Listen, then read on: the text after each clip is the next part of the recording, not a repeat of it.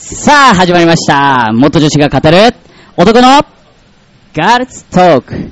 パーソナリティの、あさとと、まきと、公平と、清澄です。よろしくお願いしまます。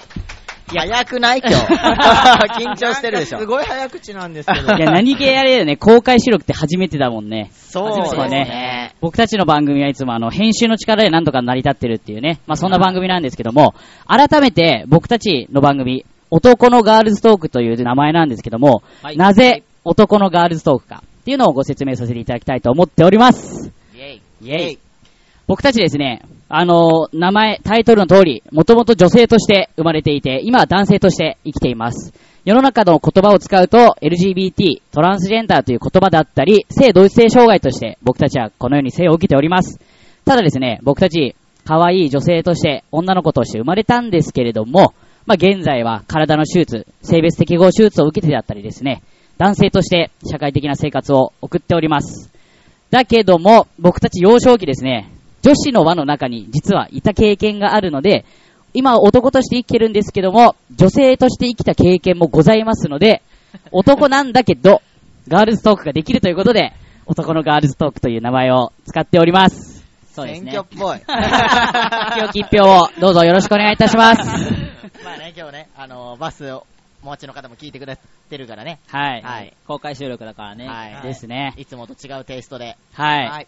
もう緊張してほんと心臓飛び出そうだもん。やばい。めっちゃ早口だ。すごい早口珍しいよねですね。いや、ダメなんで、苦手なんだ、これ。け結構上がり症なんです。で、まあ今日なんですけども、まあ初めて、え何？初めて初めて？男のガールズトークをですね、聞いてくださる方いらっしゃると思いますので、はい。まず、なぜ僕たちが女性から男性になったかとかですね、あとはまあ恋愛の話だったり、仕事の話だったり、深く広く浅くどっちだ？どっちお話をさせていただきたいと思っております。はい。はい。で、まあ、性を考える上にですね、まず3つの要素があるというふうに言われていまして、まずは、心の性別。これは自分のことをお男と思うか、えーそれとも女性と思うか、それともどちらとも思う、もしくはどちらとも思わない方を、これ心の性という言葉があります。で、2つ目が自分の体の性別です。女性として生まれた、もしくは男性として生まれた、もしくはどっちとしても生まれていないという方もいらっしゃいます。そして3つ目。これは、えっ、と、恋愛対象ですね。男性が好き、女性が好き、もしくはどっちも好き、どっちも好きではない。この3つ、体の性別、心の性別、そして恋愛対象。3つを考えていくと、性は、あの、いろいろな多様性を持つというふうに言われています。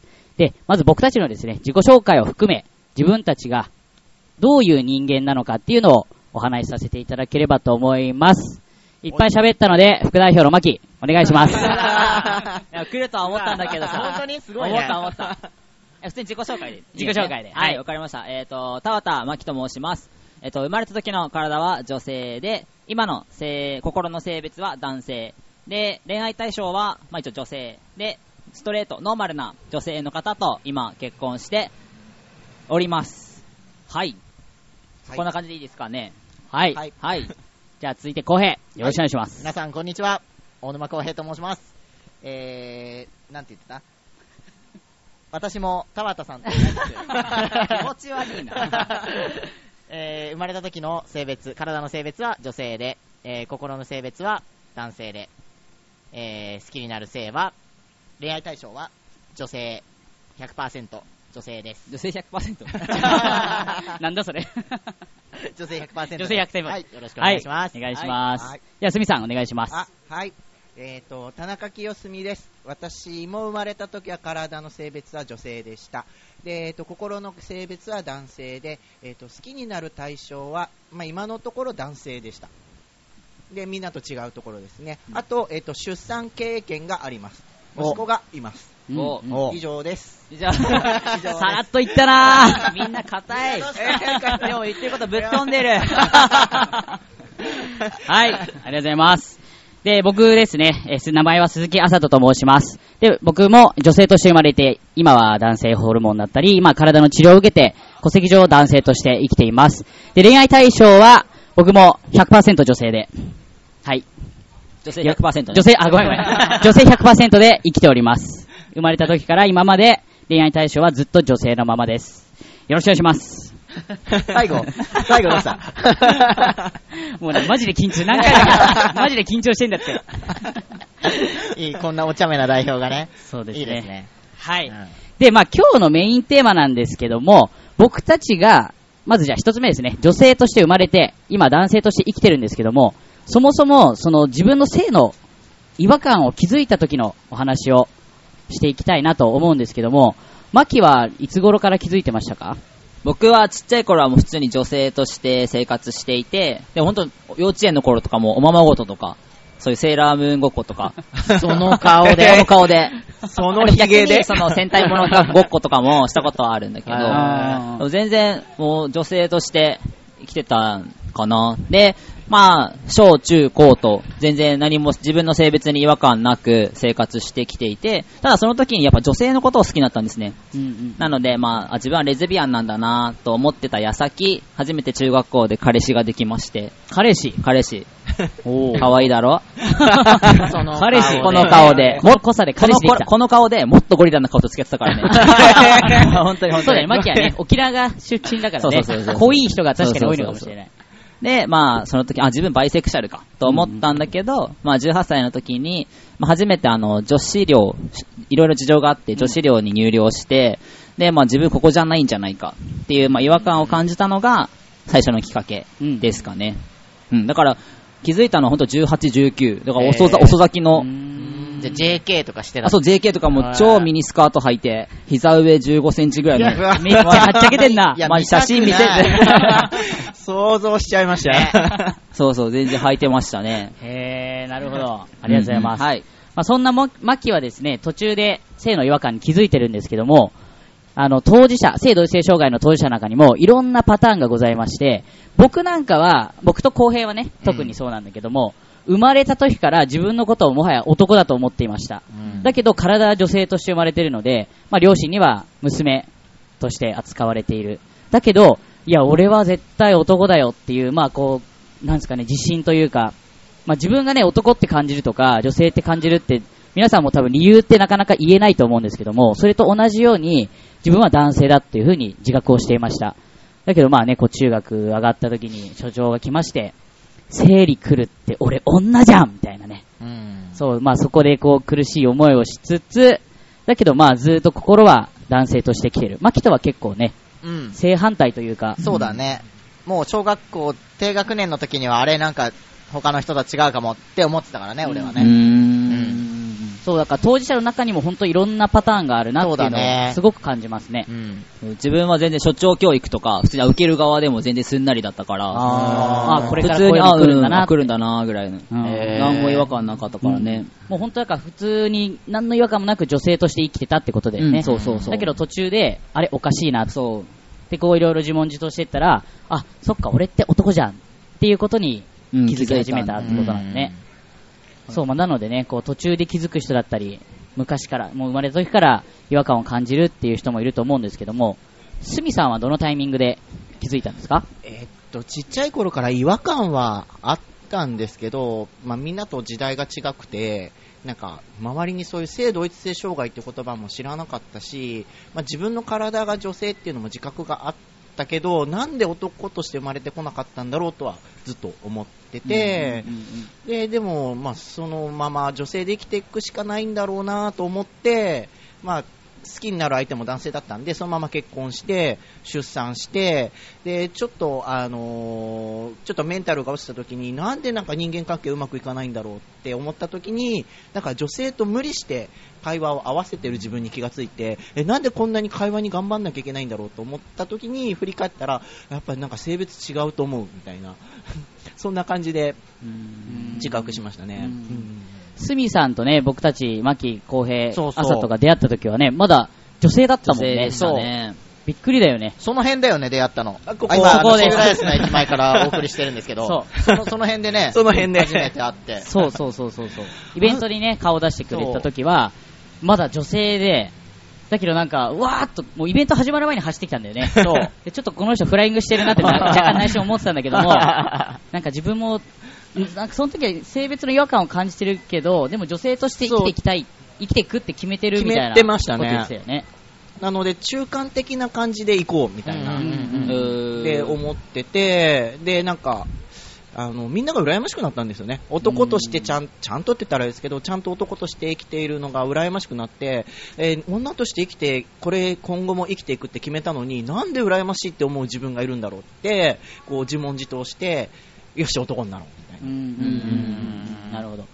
なん。かあのーちょっと打ち合わせにない話をしたいん。だけども、やだな、大丈夫そういう話やなん。だな。なん。ですかちょっとね、その、すみさん。の今会話でふと思ったん。だけどさ、うみん。なはなん。で治療をしようと思ったの結構やっぱリスクもあるしさ、お金もかかるし、手術なん。て絶対じゃないし、何があるかわかん。ない中で、なぜその手術に踏み切ったのかっていうのはちょっと知りたいん。だけど、マキとかどう、どう思って手術したの？自分は、まあ、性に気づいて、でその後にずっとやっぱり男になりたい、男になりたいって口では言ってたんだよね。でも、やっぱり怖かった気持ちはあって。で、途中で自分気づいてるから、もし、例えば、えっ、と、性別適合手術を受けた後に、また自分が女でしたっていう風な、戻ったら怖えなって思ってて。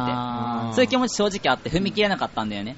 でもその時に当時付き合ってた彼女に、マキは本当に男になりたいなりたいって言ってるけど、口だけだよねって言われて。うーんガツンと。そう、ガツンと言われて、本当になる気あるのっていう風に言われて、はっとなって、うんあ、なりたいじゃん自分。うんって気づかされて、もうそこから一気にバイトして金貯めて、で、もう1ヶ月、2ヶ月で70万ぐらいだったよね、多う分。ん。そうだね。体への治療費が70万ぐらいだから、まあちょっとそれの半分ぐらい貯めて、まああとは親からの援助もらって、で、そこから踏み切った形かな。へー。じゃあまあその彼女が、まあ本当のマキを取り戻してくれたじゃないけども、そう、その一言なかったら多分今でも、どうしようかなーって言ってたと思う。どっちに行こうかなーってなってた。多分へーそれがきっかけかな。ううんそうなんだ。公平は？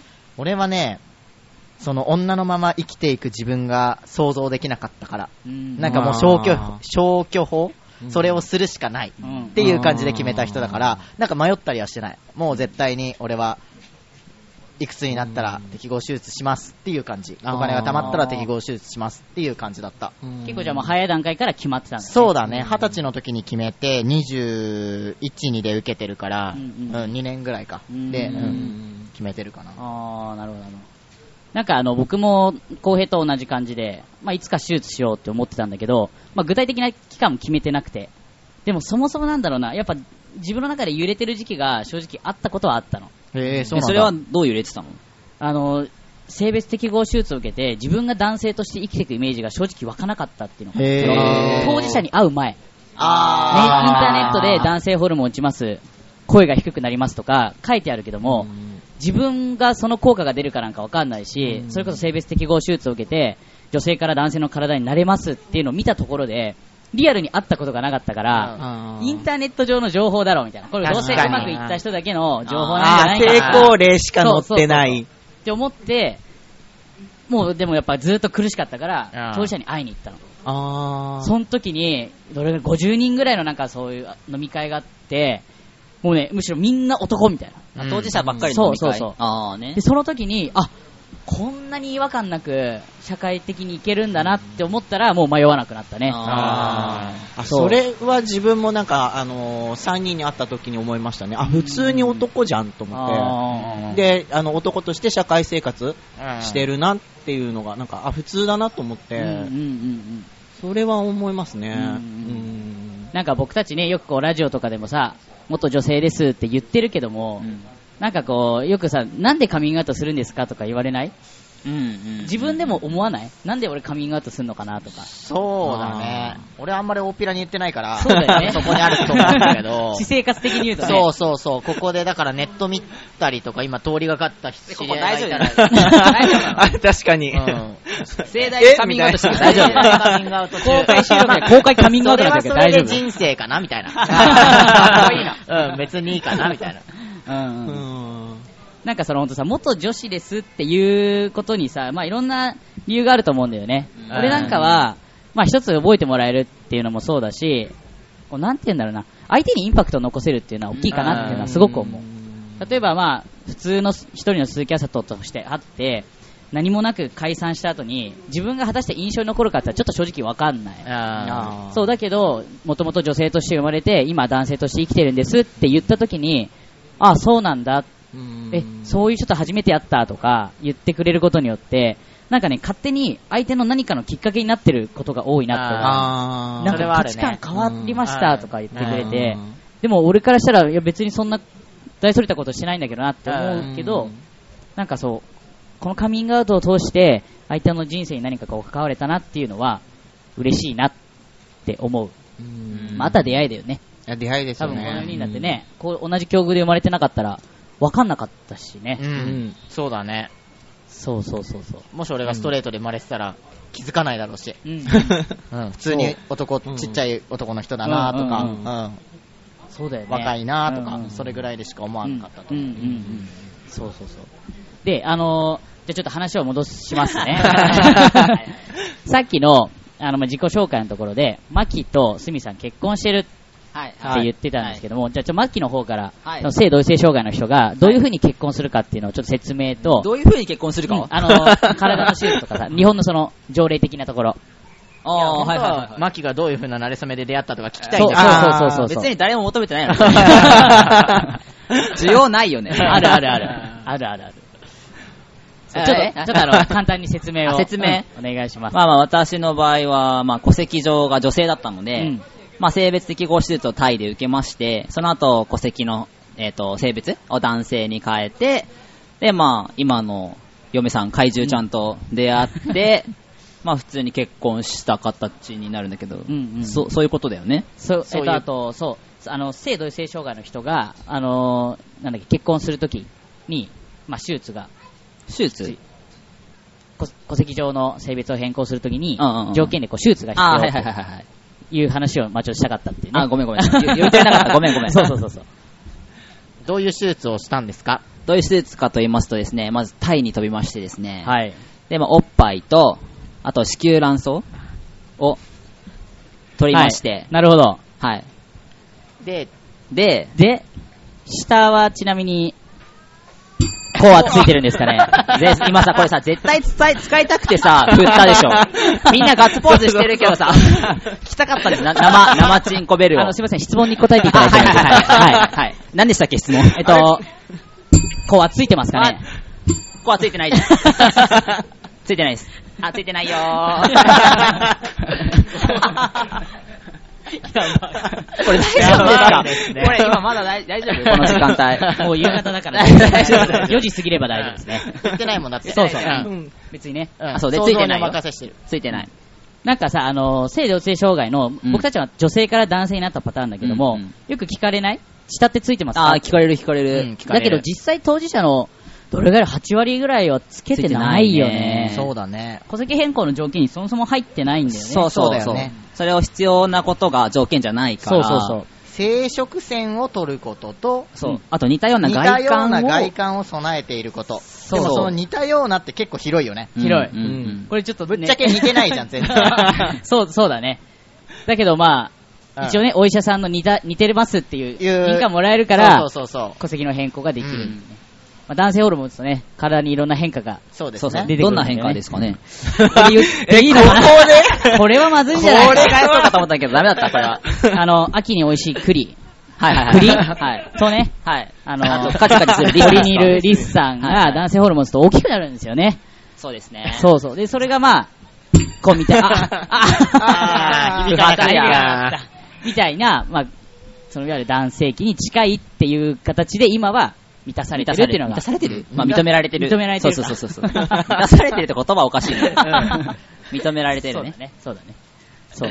スミさんは、はい今はど、どんな方と結婚されてえますかね？ーっ。と、普通の男性です。普通の男性？普通の。ストレートな男性ストレートな男性。えっと、女性が、えっと、恋愛対象の男性と、はい。えっと、女性時代に結婚してるので、えっと、スミさんがってことですね。はいこれ多分あの、リスナーさんでね、何回も聞いてても、はい未だにいまいち理解できてない方いらっしゃるんじゃないかなと思うんですよ。あの、あの、言うと、結婚してますって言うと、え、心は男性なんだよねって言われるんですけど、心が男性でも、えっ、と、好きになる対象が、えっ、と、女性とは限らないので、あの、いろんな人がいるので、うんと、男性が好きな、えっ、と、心は男性っていう人もいます。はい。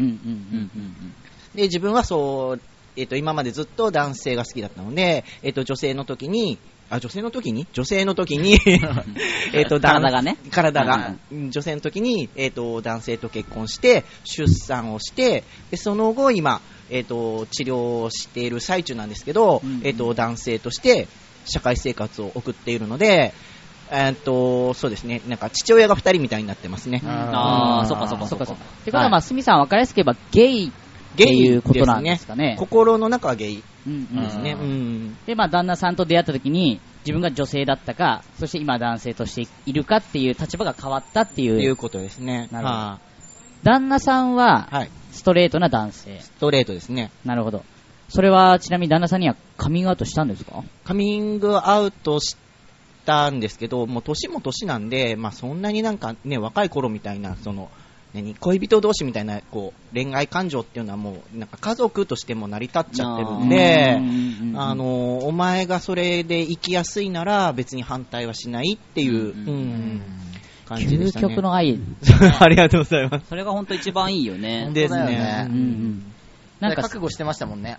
あ、離婚覚悟してましたね、ねカミングアウトした時に。離婚されてもしょうがないかなって。うんうんうんいや、いある日突然嫁が男になりますとか言われたら、いや、もう、はぁみたいな、多分みんな ね、ですよねうんパニックだと思うんですけで、ど。旦那さんはスミさんのことはずっと女性として思ってたってことですよね。ですね。で、スミさんもスミさんで自分が男性っていうことは、はいまあもちろん言ってもないし、はいむしろ隠してずっと、そうですね、やずっと。夫婦生活してたってことですよねあのずっとそうですね。女性であろうとしたのでうん、ずっと。う。んん、なんかいろんな愛があるね。え、マキはさ、はいはい話飛び飛びになっちゃうけど、はいはい。奥さんにははいどのタイミングでカミングアウトしたの？あ、もう付き合う前。前段階。で。そう、あの、職場が同じだったんだけど、うんうんうん。あの、ちょうど飲み会で、うん。普通に実は自分元女子なんだよねって言って、えーってなったんだけど、まあそうなんですね、で終わった。その時はね、その時は友達だから、全然、あの、何もなくて。ただやっぱり付き合う付き合わないの時に、うん。やっぱりその子は、嫁は、あの、子供が欲しいうんっていう希望がすごい強い子だったから、自分と結婚しちゃうと、まあ、子供はできない。必然的に難しくなるから、どうしようかなっていうので、葛藤はあったみたい。で、かつ、彼女はもう、正直アンチ LGBT なのね。なるほど。うんそうそう。だから、もう、自分が偏見の塊なのに、この人と結婚してやっていけるのかっていう不安不満も多分あったみたい。でも今ではもう全然それも受け入れて、この前あの LGBT 東京レインボープライドっていうパレードがあったんだけど、ゴールデンウィークにねゴールデンウィークに。それにも参加してくれて、もう一番楽しんでたからね。そうだよ。イエーイ3キロ。そう。楽しそう。って歩きましたからね。犬連れてさ、俺と一緒に二人で歩いてたんだけど。パレードを楽しむアンチ LGBT な夢。矛盾してるけどね。は、うんまあその、わかんない。LGBT には理解ないかもしれないけども、うんうんうんマキには理解がある。あ、そうそうそう、そういうこと。うん LGBT に対しては、まあいろいろ思うことはあるけれど、うんうんでも人として、まあ見てくれてるうんから、今、今があるって感じかな。なんかすごいね。それだけうんアンチだったのに。今でも、今でもアンチだからね、マジで。でもマキのことは認めてるわけだもんね。うん、そうみたいね。へー。あ、なんかいろんな恋愛ありますね。うん。それも愛が深い気がしますね。なんか、まとまってないですよね。いろいろ話がね、なんか伝えたいことというか。好きな話してますからね。そうそうそう。じゃあ最後に代表に愛とは何か聞きますか？愛と恋の違いは、愛と恋の違いですか、うん僕が思う恋っていうのは、なんだよ。いや、真面目に話し始めたから。あの、じあの、時間まだあの、良い子が寝てない時間なんで、そこもちょっと気気をつけてもらって。恋っていうのは、まあ純粋に、なんだろうね、相手の嫌なとこを抜きにして、相手を受け入れるか受け入れないかかな。好き、嫌い、うん。うん好きだから恋しますみたいな、うんそれが恋。なんだよ。いや、真面目に語ってんなと思って。駅前で。でも、愛っていうのは、その相手な、相手の嫌いなところとか、嫌なところも含めて受け入れられること。でも、今のさ、マキとスミさんの話じゃないけども、相手が、まあなんだろうね、あの、なん、なんていうのかな、普通と違ったりとかさ、まあ、例えばマキで言ったらね、女性として生まれていて、今、男性として結婚もしていて、子供ができないっていうのを分かって、でも好き。スミさんで言ったら、まあ、旦那さんの場合はちょっとびっくりだったかもしれないけども、スミさんが離婚覚悟で男にこれからなっていきますっていうのを言っても、離婚しない。いや、家族は家族だ、変わんないでしょっていうのは、それは愛なんじゃないかと思うんですが、どうですか？ありがとうございます。私もそう思います。あ私もそう思います。私もそう思います。ありがとうございます。やりづれえな、これ。なんだこれ。まあまあまあまあ、僕はそう思います。恋愛と愛の違いはね。でもさ、結局さ、思うんだよね。僕たちだって、性同一性障害っていう言葉があるけども、けども、世の中がまあそういうくくりにしてるだけでさ、実際僕たちが社会で生活する上では、何ら男性と変わりないと思ってるの。うんうん。でも、ねそうそう、こうやってカミングアウトするから、ああの人たちってもともと女性だったんだってびっくりするうん。経験ってすると思うんだよね。だけどまあそれを知った上で、だけどその人はその人。もともと人間として好きだったり、人間として認めていれば、あんまり性別とか関係ないんじゃないかなって思う。まあ、だから本当ね、人としてどうあるべきかっていうのは、うんううん。んもうなんだろう、性同一性障害として生まれたからこそ感じたことかなっていうのは思います。なんか自分が性別適合手術受ける前に、その男女で悩んでいる時に、その当事者に言われた言葉が、うんうん。やっぱり将将来最終的には男とか女とかじゃなくて、その人間性だから、うん。そこで悩む必要はないよ。って言われたんだよね。